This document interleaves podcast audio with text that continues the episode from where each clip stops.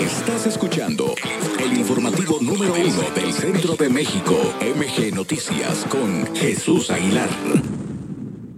Me voy hasta la Ciudad de México. Roberto Mendoza, es lunes y te escuchamos con mucho gusto. Buenas tardes. ¿Qué tal Jesús? Muy buenas tardes y a todos los potosinos también. Fíjese que en 2018 muchos votamos por un cambio, queríamos estar mejor. Hoy con el supuesto cambio estamos peor. Esta mañana se publicaron tres encuestas donde los números no mienten. La popularidad del presidente podrá seguir muy arriba, pero nadie puede negar que la inseguridad y la economía son los rubros en donde todos sabemos estamos peor. El carisma del presidente ha sido el pilar de este gobierno. Por eso las conferencias mañaneras. Diario el presidente quiere recordar que él es el hijo bueno, el padre firme pero comprensivo, el amable compañero, el amoroso. En las mañanas siempre se dice que en el país hay libertad, hay derecho a criticar. Prohibido prohibir se asegura, pero la crítica tiene límites. Hay días en el que el presidente se quita la investidura presidencial y se dice a sí mismo ciudadano, sobre todo cuando algún periodista se atreve a examinar su gobierno y sus acciones. Es ahí donde conocemos al iracundo celoso, violento, acusador y amenazante. ¿El presidente puede quitarse su poder y su arrastro social alguna vez? No, su presidencia se basa en el incionismo de la mañana y es ahí donde se toman muchas decisiones de gobierno. Como los políticos opositores no lo quieren o no lo saben enfrentar, los únicos que lo molestan son los periodistas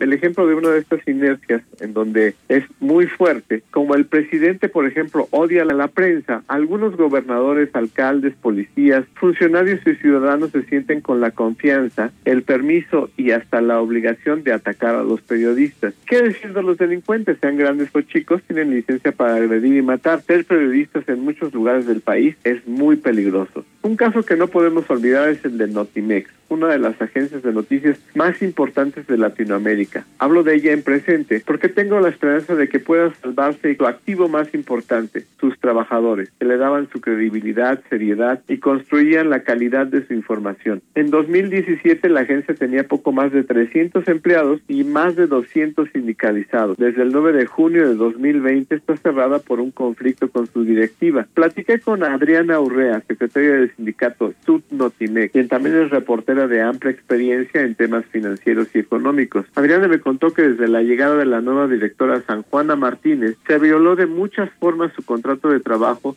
y trataron de destruir el sindicato y sus derechos laborales. Por eso la huelga, me aseguró, es un movimiento de dignidad. Ellos tienen la voluntad de discutir una propuesta de diálogo y conciliación, pero las autoridades no tienen esa voluntad. ¿Qué significa voluntad? Le pregunto a Adriana. Para nosotros es una propuesta que ya entregamos. Para la dirección se limita a mi renuncia. No es que no quiera renunciar, me dijo. Es que yo represento a todos los trabajadores. No puedo abandonar a mis compañeros. No solo es Loret, Ciro Gómez o Joaquín López Dóriga. Es Jorge Martínez Cordero en el Estado de México. Es Francisco Canul y Héctor Valdés en Quintana Roo. Es Humberto Paget, Azucena Resti y otros 74 periodistas vivos pero amenazados por su labor periodística. Era Telésforo Santiago Enríquez, Lourdes Maldonado, Roberto Toledo, Ever López y otros 50 asesinados en estos últimos tres años. Ser periodistas cuando yo era un niño era una idea romántica, apasionante y emocionante. Hoy es una de las profesiones más peligrosas del país. No se mata la verdad matando periodistas. Es una frase que el presidente podría hacer suya. Más allá de su popularidad, en lugar de exigir disculpas, sembrar un cambio para mejorar. Muchísimas gracias, Jesús. Gracias a ti. Son las 6 de la tarde con 32 minutos. Roberto Mendoza con nosotros como cada lunes.